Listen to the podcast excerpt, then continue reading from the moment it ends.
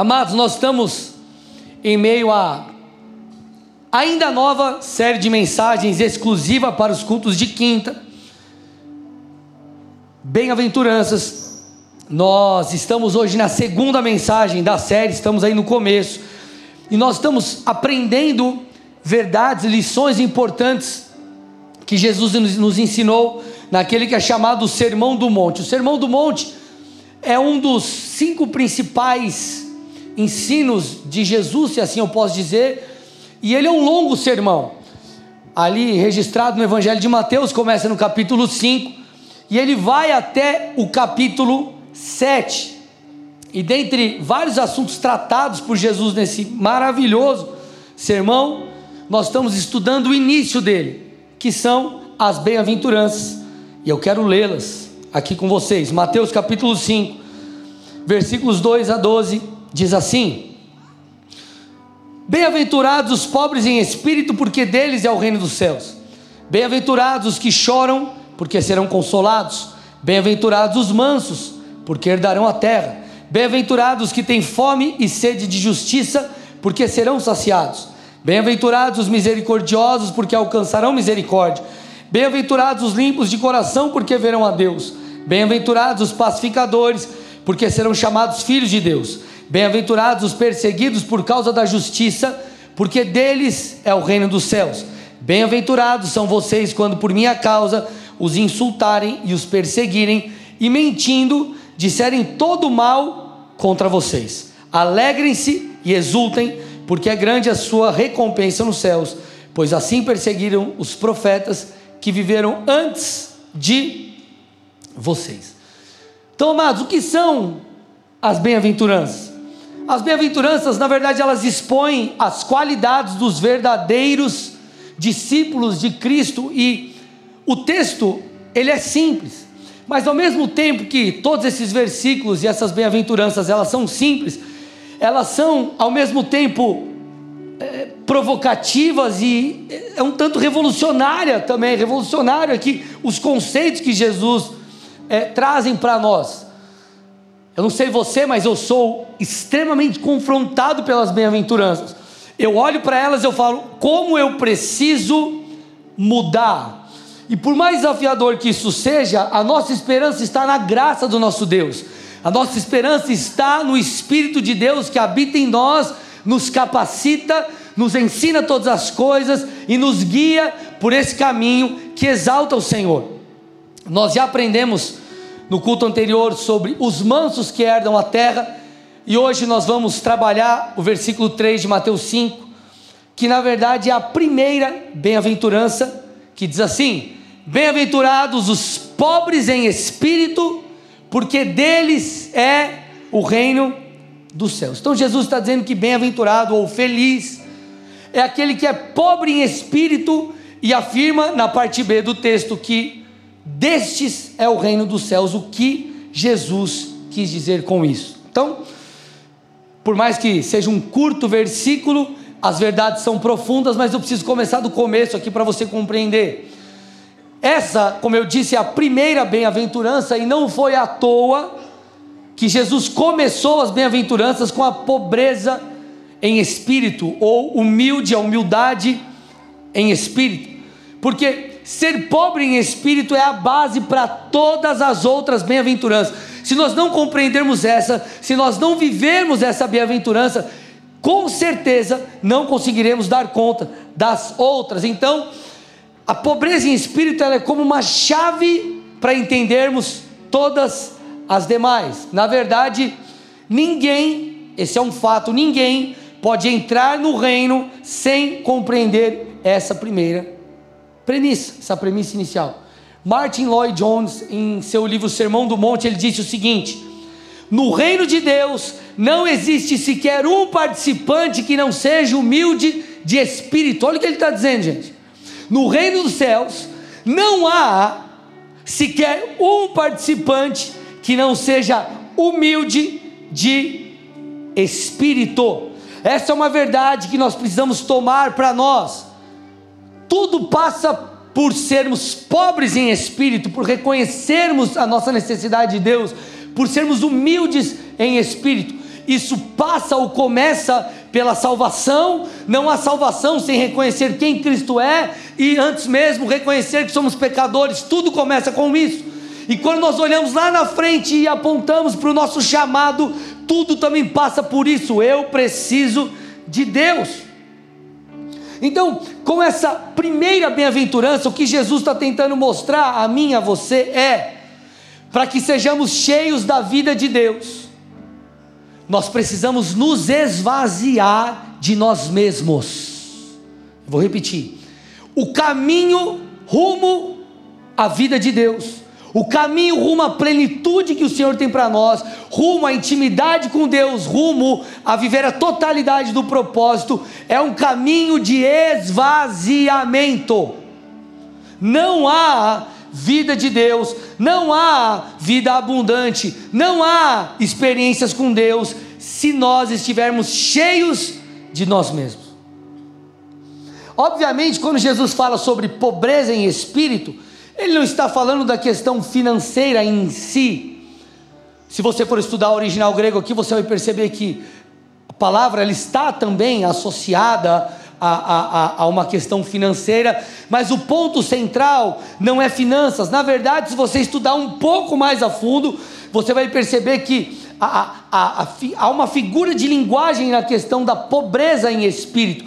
É o sentido figurado, Jesus está falando mais sobre uma questão interna do que externa.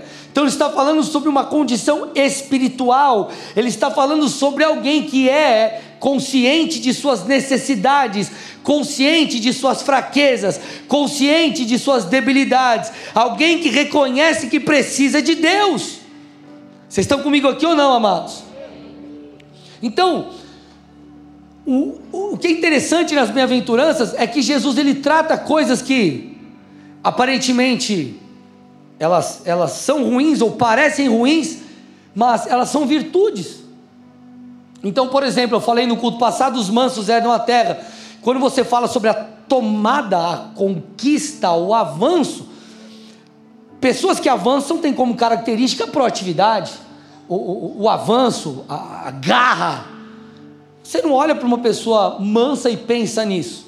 Só que há toda uma construção por detrás, e há todo um contexto e algo que Jesus quer dizer com o manso. Então, a mansidão, no que diz respeito à conquista, ela é uma virtude, porque ela fala sobre humildade, fala sobre dependência de Deus.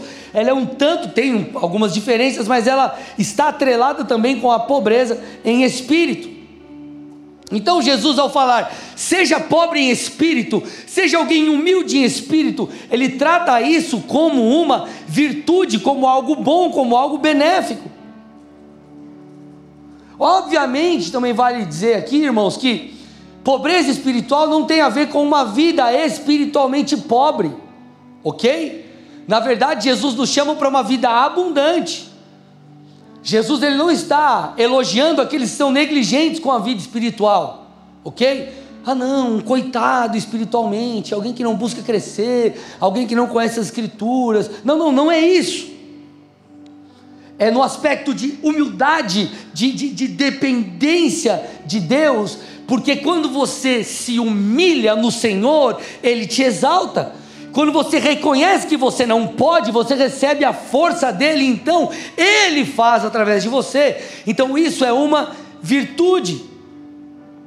Jesus, quando fala sobre a pobreza espiritual, ele também não está falando sobre uma autoestima em decadência. Quando Jesus, na verdade, fala sobre pobreza espiritual, ele está falando sobre não sermos autossuficientes mas na verdade sermos totalmente dependentes dEle. Nós precisamos entender: sem Jesus não podemos fazer nada, gente. Não há espaço para o ego na vida com Deus. Quando você pega essa palavra, pobreza em espírito, ou pobre em espírito, humilde em espírito, a palavra no grego, para você associar e ter noção da, da, da, do quão profundo isso é, fala sobre uma pobreza profunda, fala sobre alguém que está preso à miséria, sobre alguém que está fadado à mendicância. E lógico, você vai tomar isso não no aspecto financeiro, mas no aspecto espiritual, no aspecto de dependência de Deus. Então ele está falando: pobre em espírito é aquele que reconhece quão pobre é. Aqueles que, aquele que reconhece que sem Deus ele é miserável, é aquele que está fadado à mendicância. Se você for um pouco mais a fundo, você vai perceber que há, há conexões no grego aqui, tem uma associação com a palavra rastejar. Entenda, isso não é no aspecto de humilhação, como se Deus fosse um Deus mau e você está aqui se humilhando, Ele está olhando para sua cara e falando, ha, ha, ha, beija meu pé aqui. Claro que não, gente. Deus é bom, Deus é maravilhoso. Está falando no aspecto de dependência, de humilhação, por reconhecermos a nossa natureza e o quanto precisamos dele. Por isso que Jesus trata a pobreza em espírito como uma virtude e não como algo ruim. Por quê? Porque quando, amados, nos esvaziamos de nós mesmos, nós podemos ser cheios de graça, de poder e daquilo que vem de Deus. É um paradoxo. Quando você se esvazia, ele te enche. Quando você perde, então você ganha. Quando você se humilha, você é exaltado. Essa é a realidade do Evangelho, porque não tem a ver comigo e contigo, tem a ver com Ele. O livro de Hebreus fala quando nós, chegamos ao trono da graça e nós clamamos, então Ele nos socorre. A Bíblia diz: quando nós nos fazemos fraco, Ele então nos fortalece. Então, quando nós clamamos pela graça de Deus, nós podemos ter acesso ao favor e ao poder do alto. Eu não sei o que te trouxe aqui, amados. Eu não sei se você estava de bobeira em casa, veio, ou eu não sei se você está passando dias terríveis e você precisa, meu amado, de uma intervenção de Deus na sua vida. Hoje é o dia de você clamar. É o dia de você se humilhar diante de Deus, é o dia de você talvez se reconciliar com Deus, se acertar com Deus, de você voltar para Jesus, de você se arrepender de seus pecados, de você é, reconhecer que você não pode sem Ele. Jesus ele trouxe clareza a isso. Lá em João capítulo 12, versículo 23, 23 e 24, ele diz assim: ó, Jesus se dirigiu a eles dizendo: É chegada a hora de ser glorificado o Filho do Homem. Então nós vemos 23 só por enquanto. Jesus ele está aqui falando sobre o que? Sobre a necessidade de entregar a sua vida. E ele continua, versículo 24: Em verdade, verdade lhes digo: se o grão de trigo caindo na terra não morrer, fica ele só, mas se morrer, produz muito fruto. Então Jesus está fazendo um paralelo, ele está dizendo: assim como o grão semeado morre, para por fim produzir rica colheita, assim também a morte e ressurreição do Filho de Deus, a minha morte e ressurreição, Jesus explicando, vai produzir a salvação de muitos. Só que aí Jesus passa a bola. Ele aponta para como eu e você temos que viver. Então ele fala de si, até para contextualizar e explicar e trazer clareza aos seus discípulos, seus ouvintes, eh, da obra salvífica dele, de tudo que ele faria. Mas então ele passa a bola, versículo 25. Então quem ama a sua vida, perde-a. Olha lá. Mas aquele que odeia a sua vida neste mundo, irá preservá-la para a vida eterna. Trocando em miúdos, o que Jesus está dizendo? Ele está dizendo assim: ó, eu vou morrer para que muitos possam viver.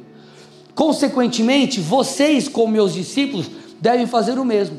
Morrer para, para o seu ego, morrer para a sua própria vontade, morrer para o seu próprio eu, se esvaziando, vivendo uma vida segundo a palavra e segundo a vontade de Deus, porque se assim vocês fizerem, vocês encontrarão a verdadeira vida. Então, ser cheio de Deus, ser pleno de Deus, passa pelo esvaziamento. O segredo da vida com Deus em todas as áreas é o esvaziamento contínuo. O oposto da autossuficiência, irmãos, é a dependência total de Deus. Assim deve ser a minha, a sua vida. A intenção do Senhor, com, com tudo isso aqui que nós estamos vendo, lendo, conversando, é, fazer com que eu e você entendamos a nossa condição enquanto homem. Porque, como eu disse na mensagem anterior, ser humilde, segundo o que a Bíblia está nos mostrando aqui, não é você olhar e falar, cara, eu sou bom.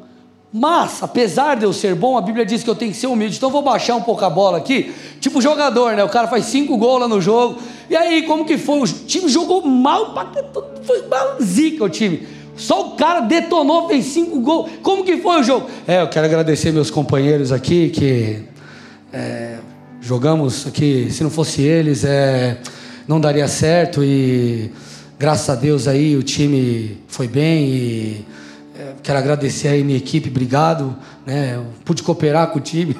Tipo entrevista de jogador. Não é isso, amados. Não é que você, o cara é bom e o cara tem que baixar a bola. Não! É o inverso, é eu sou miserável. Eu não tenho nada para oferecer por mim mesmo. Eu sou pecador. Eu preciso da graça de Deus. E esse é o ponto quando você se esvazia porque entendeu a sua natureza. Você então recebe o favor, a graça e a intervenção de Deus. Isso é chamado regeneração. Quando nós falamos desse aspecto na salvação, você reconhece que é pecador, confessa a Cristo, você é regenerado, você nasce de novo, você é habilitado por Deus para poder ter contato com Ele. Então o que a Bíblia está dizendo é: reconheça a sua natureza, reconheça que você precisa de Deus, reconheça quão pobre você é, quão cego você está. Alguns textos mostram isso, Tiago 4, 13 a 16 diz assim: escutem agora vocês que dizem, hoje ou amanhã iremos para a cidade tal e passaremos um ano e faremos negócios e teremos lucro. Vocês não sabem o que acontecerá amanhã. O que é a vida de vocês? Vocês não passam de neblina que aparece por um instante e logo se dissipa. Em vez disso, olha o que o texto está dizendo, vocês deveriam dizer: se Deus quiser, não só viveremos, como também faremos isto ou aquilo. Agora, Entretanto, vocês se orgulham das suas arrogantes pretensões. Todo orgulho semelhante a esse é mau. Provérbios 19, 21. Muitos são os planos no coração do homem, mas o que prevalece é o propósito do Senhor. Salmos 33, 10. O Senhor frustra os planos das nações e anula os intentos dos povos. Provérbios 2, 1 ou 21, 1. Como correntes de águas, assim é o coração do rei na mão do Senhor, esse o dirige para onde quiser. Sabe o que eu estou tentando te dizer? Deus está no controle de todas as coisas. Deus está no controle da sua vida, da sua família, do seu chamado, das suas finanças, do seu ministério. Ele tem o controle de tudo nas mãos. O que, nós precisamos fazer? É nos sujeitar, nos humilharmos, reconhecermos que precisamos dEle, entregarmos a Ele o nosso caminho, que é isso que o salmista diz. O que, que nós temos que fazer? Entregue o seu caminho ao Senhor, Salmos 37, 5. Confie nele e o mais ele fará. Então esses textos, eles mostram, na verdade, amados, que nós não temos o que reivindicar nós não temos nada a oferecer, não, temos como, não tem como nós comprarmos o favor do Senhor, não tem como você alcançar o, as promessas que Ele tem para você por você mesmo. Escute, quem vai te levar em direção às promessas é Deus. Agora, isso não é razão para você falar, não, então não vou fazer nada, né? vou ficar aqui de boa, cruzar meus braços, não vou me esforçar. Você precisa se esforçar, você precisa se desenvolver, você precisa se capacitar. Ok? Jesus, o próprio Filho de Deus, se esvaziou a ponto de ele ter que crescer em sabedoria e ele o fez. Então você precisa se dedicar, você precisa trabalhar, se esforçar. Você tem talvez chamado pastoral, irmão, se consagra, leia a Bíblia, submete sua liderança, faça aquilo que é necessário, contudo, entenda: quem vai te colocar lá é Deus. Quem estava no culto anterior da série de quinta lembra da tartaruga no muro. Quem lembra disso? Quem estava no culto? Ó, vamos lá. Quando você olha a tartaruga no muro, em cima do muro, o que, que você pensa? Vou fazer a mesma brincadeira que eu fiz lá no outro. A tartaruga ninja, pastor. Não, não é a tartaruga ninja. Você viu a tartaruga no muro, o que, que você pensa? Como que ela subiu ali? Sim ou não? Alguém colocou ela lá. Não é verdade? É a tartaruga no muro. Eu e você, nós somos a tartaruga no muro, irmão. Quem te põe lá é Deus. Quem cumpre a promessa é Deus. Quem pega você um improvável, como Davi, de trás ali das ovelhas, esquecido pelo pai, e coloca num lugar real, ele se torna um rei, é só Deus para fazer. Então, quem pode entrar no reino? Quem pode receber aquilo que o reino tem para dar? Quem pode viver a vontade de Deus? Aqueles que são pobres em espírito. Como eu disse, está associado à mansidão. Só que, diferentemente da mansidão, eu quero abordar um outro viés aqui. A palavra anterior era essa humildade para conquistar, tomar a terra, e o ponto central aqui é a humildade que te habilita para o relacionamento com Deus. E como eu disse, para que o que nos leva a compreender quão miseráveis somos e o quanto precisamos de Deus é a consciência dessa realidade. Outros textos vão te ajudar a perceber isso. Jó 38, primeiramente o 4, versículos 4 e 5, e a gente vai seguir para alguns outros aqui, ó. Olha o que o Senhor falou para Jó. É, a pressão, a pressão. Onde você estava, Jó, quando eu lancei os fundamentos da terra? Responda se você tem entendimento. Quem determinou as medidas da terra, se é que você o sabe? Ou quem estendeu sobre ela uma linha de medir? Versículos 12 e 13. Alguma vez na vida você deu ordens à madrugada, ou mostrou ao amanhecer o seu lugar, para que agarrasse a terra pelas extremidades e dela sacudisse os perversos? Verso 16, versículo 16: Você foi até as nascentes do mar, ou percorreu o mais profundo do abismo. Sabe o que o Senhor está tentando dizer? Jó, você acha que isso é alguma coisa, mas na verdade você não é nada. Entenda, ele não está falando assim, com uma conotação pejorativa, é isso que eu quero que você entenda. Por isso que Jesus trabalhou, tratou a pobreza em espírito como uma virtude. Não é que você tem que olhar, é verdade, eu não presto para nada, Deus não me ama. Não é isso, irmão.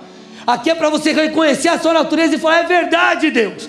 Talvez eu estou te questionando um monte de coisa aqui, mas a verdade é que eu não sei nada mesmo. Eu vou depender do Senhor. A questão é: nós somos criatura, Ele é o Criador. 1 João 1,8, outro texto aí, ó. Se dissermos que não temos pecado nenhum, a nós mesmos enganamos. A verdade e a verdade não está em nós. Esses somos nós. Sabe quem é Deus? 1 João 1,5. Deus é luz e nele não há treva nenhuma. Então Deus está dizendo: Eu sou luz, em mim não há trevas, não há escuridão, não há pecado, não há maldade, não há nada. Eu sou o mesmo. Sempre fui, eu sou o eterno. Eu não tenho começo e não tenho fim. Eu sou o santo. E Ele está dizendo sobre nós: Nós somos pecadores. Irmãos, quando nós entendemos isso, quando nós compreendemos esse contraste entre esse contraste entre os seres humanos e Deus, não há outra resposta nossa a não ser a dependência e a humildade. Não há outra resposta. Não há um posicionamento diferente, não há ego, não há orgulho, não há soberba, não há autossuficiência. E é isso que Jesus tentou dizer.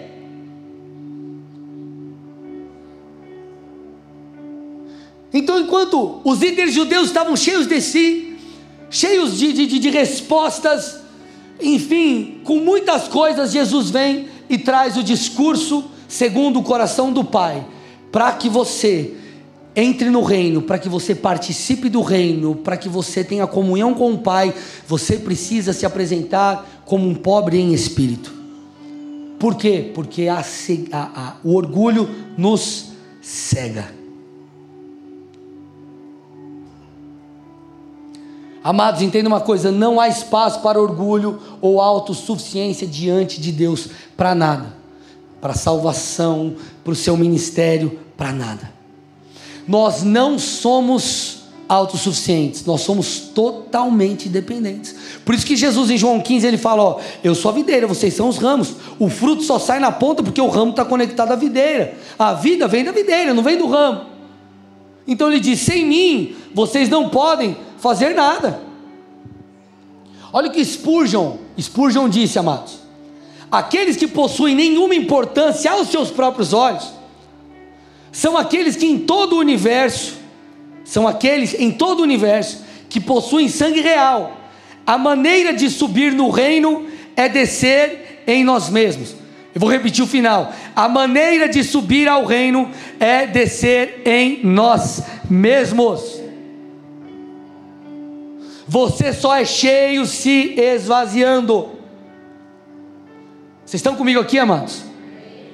Deixa eu fazer uma pergunta para vocês aí, vamos ver se vocês estão bom de Bíblia. Pergunta básica. Nos tempos de Cristo, quem normalmente entrava no reino? Os fariseus, que se consideravam dignos ou os publicanos, as prostitutas, aqueles que estavam à margem da sociedade e reconheciam a sua miséria e seus pecados e se arrependiam? Quem? Os publicanos, os que estavam à margem ou os fariseus? Por quê? Quem entrava no reino eram os pecadores. Por quê?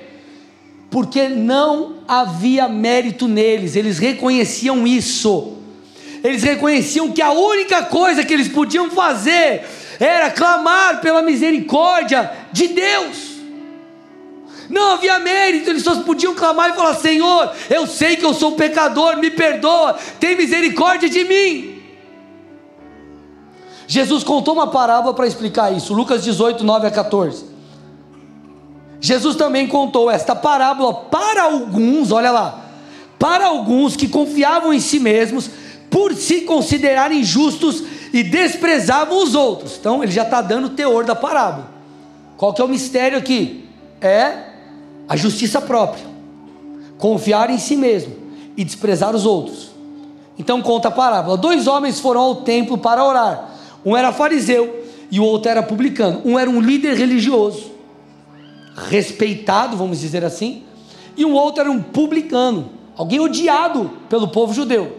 E aí ele diz: o fariseu ficou em pé e orava de si para si mesmo, desta forma: Ó oh Deus, fazer uma voz aqui de Cid Moreira, ó oh Deus, graças te dou, porque eu não sou como os demais homens, olha lá, amados, roubadores, injustos e adúlteros, nem ainda como esse publicano aqui.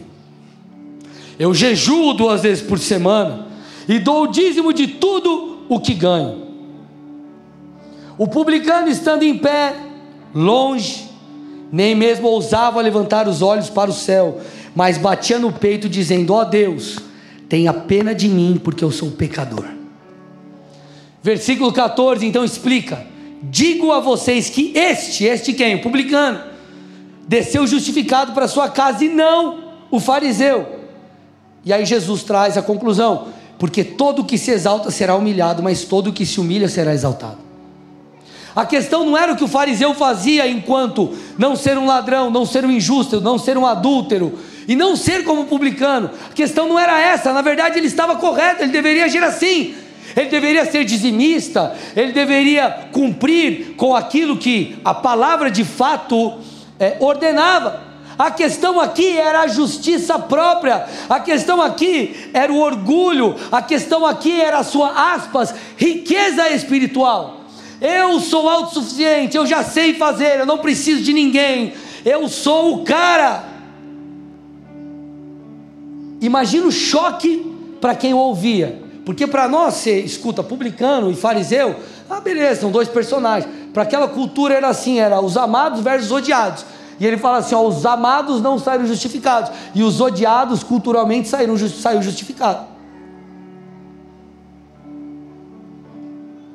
E essa, amados, é a grande verdade sobre como nós devemos nos comportar diante da presença de Deus.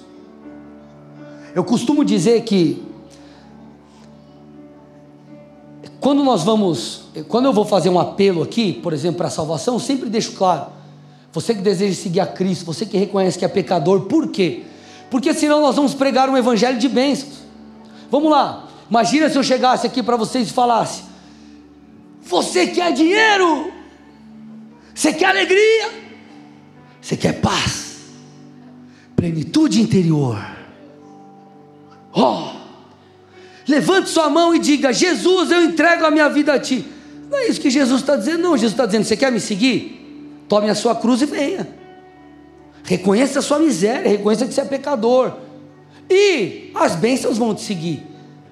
Aquilo que Deus tem para você vem como consequência de todas essas coisas. Então a grande questão, tanto para a salvação como para as demais coisas nas nossas vidas, é reconhecer que precisamos de Deus. Reconhecer que precisamos de Deus. E quando fazemos isso, nós então temos acesso à boa notícia, à boa nova. Eu reconheço que sou pecador e preciso de Deus de salvação.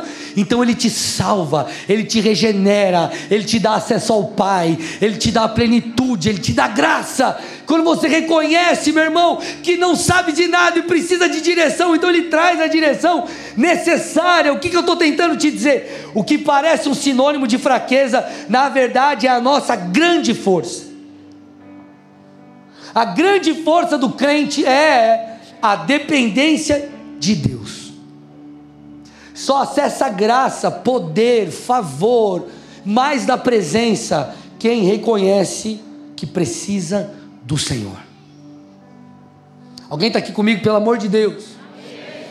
1 Pedro 5,6 O apóstolo nos ensina, portanto, humilhem-se debaixo da poderosa mão de Deus, para que Ele, em tempo oportuno, os exalte.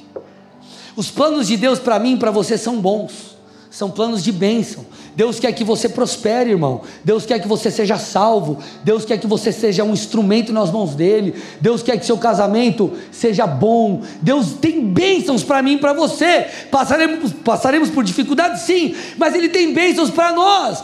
Agora, o caminho para isso é o caminho da dependência, é o caminho da submissão a Deus, é o caminho da humilhação diante de um Deus que sabe todas as coisas e tem tudo que nós precisamos. Não há vida abundante sem esvaziamento, não há mais unção sem esvaziamento, não há, irmãos, crescimento espiritual sem esvaziamento. Esvaziamento é uma das principais chaves para um relacionamento profundo e crescente com Deus. Paulo disse: desenvolvam a sua salvação. Filipenses 2,13, desenvolva a sua salvação. Agora, qual que é a grande questão aqui? Nós, nesse caminho de desenvolvimento, ou o caminho para o desenvolvimento passa pela submissão a Deus, passa pela dependência e não pela autossuficiência. Paulo diz também que nós somos transformados de glória em glória, diz isso aos Coríntios. Jesus disse que a nossa fé precisa ser crescente, como um grão de mostarda. Nós precisamos desenvolver coisas, desenvolver virtudes espirituais. Só que para que isso aconteça, precisamos nos esvaziar. Se precisa de mais fé, vai para a palavra. A fé vem por ouvir, ouvir a palavra, leia as escrituras, ore a Deus, clame a Deus, se submeta a Deus, vença os processos, você então cresce em fé. Então, o que Jesus está tentando dizer para mim e para você é: seja, viva, se comporte continuamente como um pobre em espírito. Ele não está falando que isso é uma característica para um evento. Escute, isso é muito importante. Ah, estou aqui, preciso de salvação, então eu me humilho diante de Deus. Acabou. Fiz isso. Não. Viva uma vida em submissão, uma vida em humilhação, uma vida em dependência de Deus.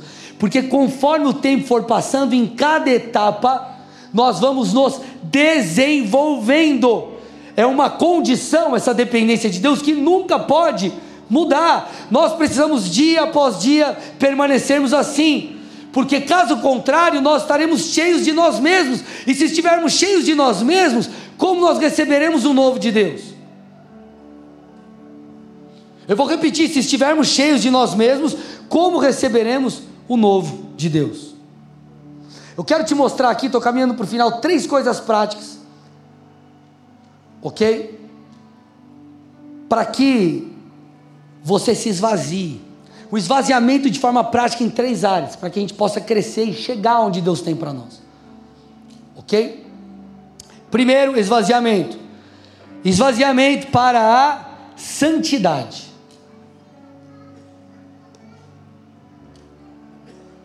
Gente, qual que é a dinâmica, qual que é o padrão de Deus? 1 Coríntios 1, 1 e 2. Olha que interessante. Paulo está saudando aqui a igreja de Corinto, na primeira carta, então está dando né, aquela questão mais introdutória, mas passa desapercebido à vista de muitos quando leem esses dois primeiros versículos, algo que eu quero reforçar.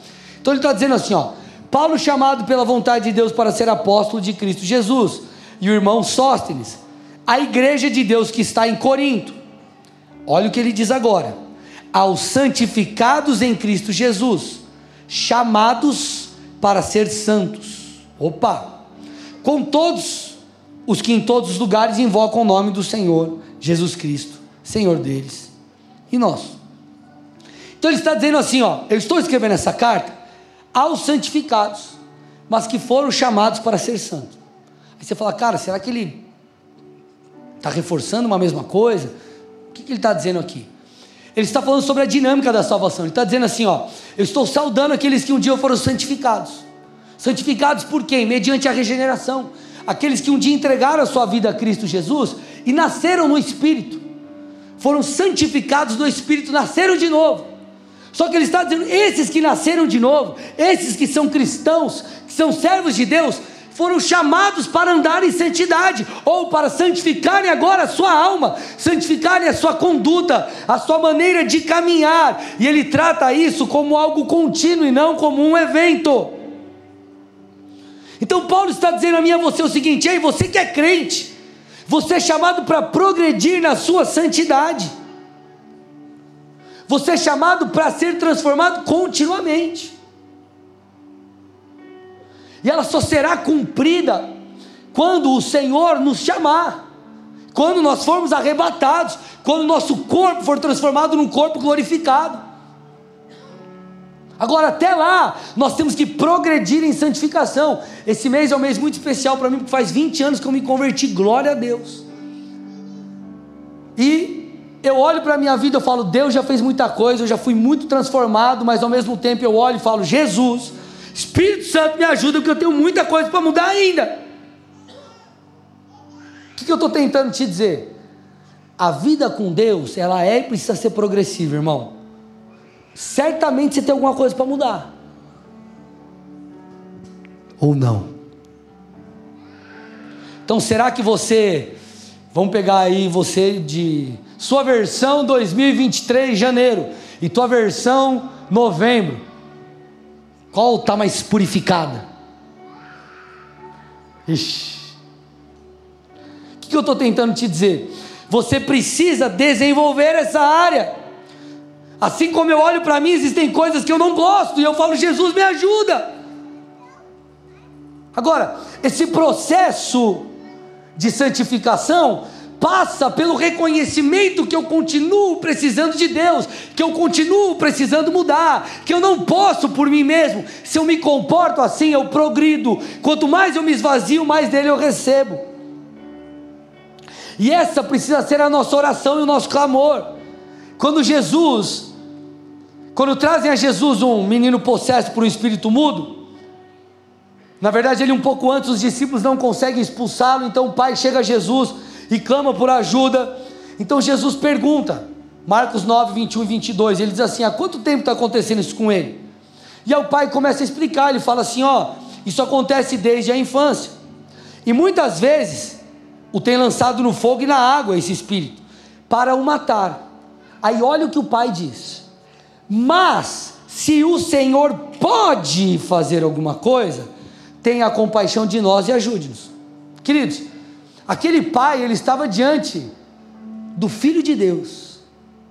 Diante daquele que enfermidade alguma poderia permanecer.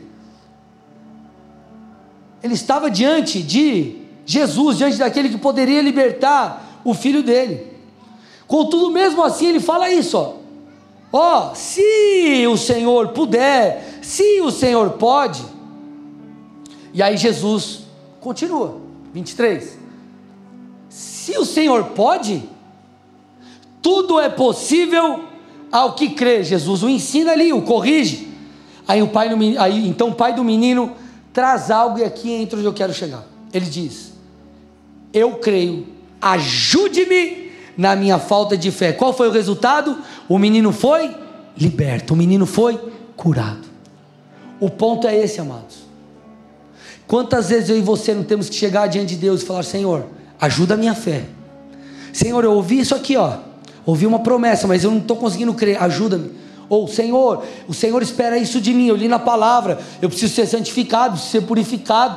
Deus, eu preciso mudar. Gere em mim arrependimento. Me ajuda, Senhor. E a Bíblia diz que o Espírito de Deus que habita em nós nos convence do pecado. O que eu estou tentando te dizer, irmãos? Essa progressão de santificação, ela vai acontecer se nós formos humildes e reconhecermos constantemente as nossas falhas. Nós precisamos nos esvaziar. Tudo bem? Ok? O lugar mais alto que a gente tem que estar é prostrado diante do Senhor. Segunda coisa, estou caminhando aqui para o final. Segunda parte prática do esvaziamento: esvaziar-se da própria sabedoria. Escute, isso é muito importante. É parte do processo de tornar-se maduro de você se tornar alguém amadurecido na fé, na vida e se tornar alguém sábio, passa pelo quê? Por você vencer gigantes e ser experimentado em muitas coisas, sim ou não? Quanto mais você enfrenta desafios, quanto mais você supera essas questões, você se torna mais maduro, mais forte e mais sábio. Normalmente, um conselheiro é aquele que já enfrentou desafios que o seu súdito, o seu pupilo, né, ou aquele a quem ele está aconselhando, está enfrentando agora. O que é um mentor? Mentor é alguém que chegou lá e falou: Cara, eu cheguei, eu caminhei por essa rota, vem você agora. Contudo, amados, escute aqui: à medida que o tempo passa e nos tornamos amadurecidos e mais sábios, nós somos tentados a não dependermos de Deus, nós somos tentados a dependermos da sabedoria que o próprio Deus nos deu enquanto caminhamos. É, nos leva, nós somos tentados a depender da nossa sabedoria pessoal. Eu já sei como fazer. Quando você não tinha dinheiro para nada, você clamava a Deus e buscava direção. Depois que você tem, você não pergunta, você só, só sai fazendo. Eu não estou dizendo que você tem que perguntar Deus para Deus tu Deus, eu compro feijão com macarrão, estou no mercado, você fica lá, a Deus não respondeu, então vou esperar até, até hora de fechar o mercado dá tempo. Não é isso, irmão, ok? Foram direções sobre a sua vida. Agora que você tem dinheiro, você simplesmente faz, você não pergunta, você não pede orientação. Agora que você já se tornou alguém experimentado na guerra, antes você pedia estratégia, Deus, o que, que eu faço? Agora você simplesmente sai lutando e acha que você já conquistou toda a sabedoria por si, ou acha que aquilo que você tem é necessário. Eu tenho algo comigo na minha teologia, você, você pode não concordar comigo, mas a pedra que derrubou Golias ou quem derrubou Golias não foi Davi, sua funda, foi a pedra que representa Cristo que foi lançado sobre a cabeça daquele lugar, daquele, daquele gigante. A autoridade de Cristo veio sobre a cabeça, a autoridade daquele gigante, e o maior venceu. Eu acredito nisso. Vocês estão comigo aqui ou não? Olha o que a Bíblia diz, Provérbios 3,7: Não seja sábio aos seus próprios olhos Só que muitas vezes nós já conquistamos tudo, nós já sabemos tanto como fazer. Ah, não, vou pregar na cela. Se preparar a palavra, não. Eu só vou, abro e saio falando. Irmão, o que, que é isso? É dependência? Ou melhor, é, é porque você está seguro ou porque você é independente? O segredo para a unção é a humilhação. Não importa se você é bom, já preguei 700 vezes essa palavra, por exemplo. Todo dia você tem que chegar e falar: Senhor, eu não tenho nada para oferecer. Eu preciso que o Senhor me revista. Eu não vim dar uma palestra. Eu sou um canal. E o Senhor precisa fluir através de mim. Então nós precisamos caminhar debaixo da direção do Espírito. A Bíblia diz que o Espírito que habita em nós, que fala conosco, nos ensina todas as coisas, e nós precisamos estar abertos para isso. Se submeta à direção do Espírito. Última coisa aqui. Terceira coisa da qual você precisa se esvaziar: se esvaziar das experiências do passado. Escute. O passado ele é um grande professor. Só que ele deve ser apenas isso. Você não pode ser um crente saudosista.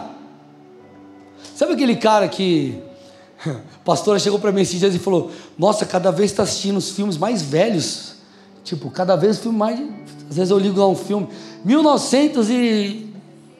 Não, 60 não, né? Esses dias eu. Maratonei Exterminador do Futuro. 1900, sei lá quando foi o primeiro, 80 e alguma coisa. Nem nascido eu era, que eu nasci em 2003. Aleluia.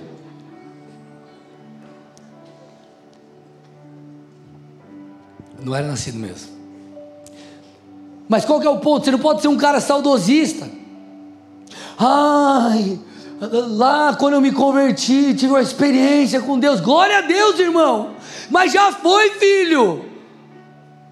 O maná de ontem já foi, já serviu, e o de hoje? Deus tem algo novo hoje. Você não pode ser um crente que fica se alimentando do passado. As experiências passadas, anteriores, elas precisam gerar coisas em você. A primeira multiplicação de pães e peixes deveria ter ensinado os discípulos a ter uma mente de sobrenaturalidade, mas não fez. Os milagres passados precisam te ensinar para que você esteja preparado para o novo de Deus. Isaías 43, 15 a 19 diz assim: Eu sou o Senhor, o Santo Deus de vocês, o Criador de Israel e o seu Rei. Assim diz o Senhor, que preparou um caminho no mar e uma vereda nas águas impetuosas que fez sair os carros de guerra e os cavalos e os exércitos à força, e eles jazem ali e jamais se levantarão. Estão extintos e apagados como um pavio. Ele está fazendo menção à libertação no Egito. Então Deus está mais uma vez falando com um povo que está cativo. Então ele está dizendo: lá atrás eu fiz algo. Lá atrás eu libertei vocês do povo dos egípcios, vocês eram escravos. Só que ele está dizendo, olha lá, sequência do texto: não fiquem lembrando das coisas passadas, nem pensem nas coisas antigas, porque eu estou fazendo algo novo. Agora mesmo está saindo a luz, vocês não percebem? Eu porei um caminho no deserto e rios nos lugares áridos. Então ele está dizendo assim: eu fiz lá atrás, mas eu posso e eu farei hoje, e de fato o Senhor libertou o seu povo mais uma vez de um jugo de escravidão um jugo de prisão. O que eu estou tentando te dizer? As experiências passadas precisam apontar para o hoje, para o futuro, precisa gerar, precisa gerar expectativa naquilo que Deus fará lá na frente, mas também agora, porque tem algo, existe algo que Deus quer fazer hoje. O que eu estou tentando te dizer para fechar essa palavra? Nós precisamos entender quem nós somos diante de Deus. Se nós entendermos isso, tudo vai fluir no devido tempo. Nós somos pecadores, Ele é Senhor, Ele é Criador, nós somos criatura, Ele tem todo o poder. Nosso poder, entre aspas, né, ou o poder que nós temos, vem do Espírito, para que cumpramos a vontade dEle e não a nós. Em suma, Ele é o Pai, nós somos os filhos. Quando nós entendemos isso, tudo flui, irmão. Quando nós entendemos que Ele é Pai, a nossa humilhação, ela na verdade é boa, por isso que ela é uma virtude, porque você não está como um súdito implorando diante de alguém mau, mas na verdade você está como um filho de Deus, se portando em humildade diante daquele que é o teu Pai e te deseja coisas boas. Por isso que Mateus 7,11 diz: Ora, se vocês que são maus sabem dar coisas boas aos seus filhos, quanto mais o Pai de vocês, está falando do Senhor, que está nos céus, dará coisas boas aos que lhe pedirem.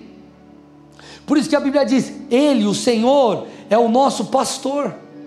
Salmo 23 diz: Nada vai me faltar. E aí ele traz um, várias coisas que ele elenca e fala do cuidado de Deus. Então fala: Ele me faz repousar em pastos verdejantes, leva-me para as águas de descanso, refrigera minha alma, guia-me pela veredas, pelas veredas da justiça. Então ele nos dá alimento, pastos verdejantes, ele dá descanso para a nossa alma, águas de descanso, ele nos conduz por um caminho é, é, de prática da justiça, de submissão a Ele, através de suas veredas, enfim, Ele é um Deus que cuida de nós. Quando nós entendemos tudo isso, nós percebemos, eu estou fechando aqui, que o único caminho rumo à intimidade com Deus, rumo à salvação, rumo ao cumprimento das promessas, é o caminho da submissão, é o caminho da dependência e não é o caminho da autossuficiência. E isso é uma boa notícia, porque se eu reconheço que eu nada posso por mim, Ele então me reveste para que nele eu tudo possa e o nome dele seja exaltado. Por isso que o próprio Senhor nos ensinou: aquele que se humilha, ele exalta, aquele que se exalta é abatido. Deus tem coisas maravilhosas para fazer na nossa vida, mas nós precisamos olhar para o nosso interior, fazer uma autoanálise, nos humilharmos, reconhecermos a nossa dependência de Deus, porque é justamente isso que vai proporcionar aquilo que você precisa. Por exemplo, nós estamos nos preparando para o culto de domingo. Essa humilhação, esse reconhecimento, essa expectativa que nós geramos, ela atrai o coração de Deus porque isso sobe como orações que Deus responde, porque nós estamos orando segundo a Sua vontade. A Bíblia diz que a certeza que nós temos de que Ele vai cumprir é quando nós pedimos, ou melhor, a certeza que nós temos de orações respondidas é quando nós pedimos segundo a Sua vontade. Então, quando nós nos humilhamos, reconhecemos que precisamos dele, que a vontade dele se cumpra na nossa vida, nosso coração se alinha com Deus e os nossos pedidos começam a ser pedidos segundo a vontade do Senhor. Então, nós vivemos tudo isso. Por isso que a Bíblia diz: aquilo que você pedir em meu nome eu farei. Não é pedir aquilo que você acha que você quer, ou que é bom, ou que você quer. Não, Deus, dá uma Ferrari, me dá aqui. Não é isso. Você vai pedir segundo a vontade de Deus. Quando você pede segundo a vontade de Deus, então Ele cumpre, Ele faz porque a vontade dele é boa, perfeita e agradável. Feche seus olhos, curva sua cabeça em nome de Jesus.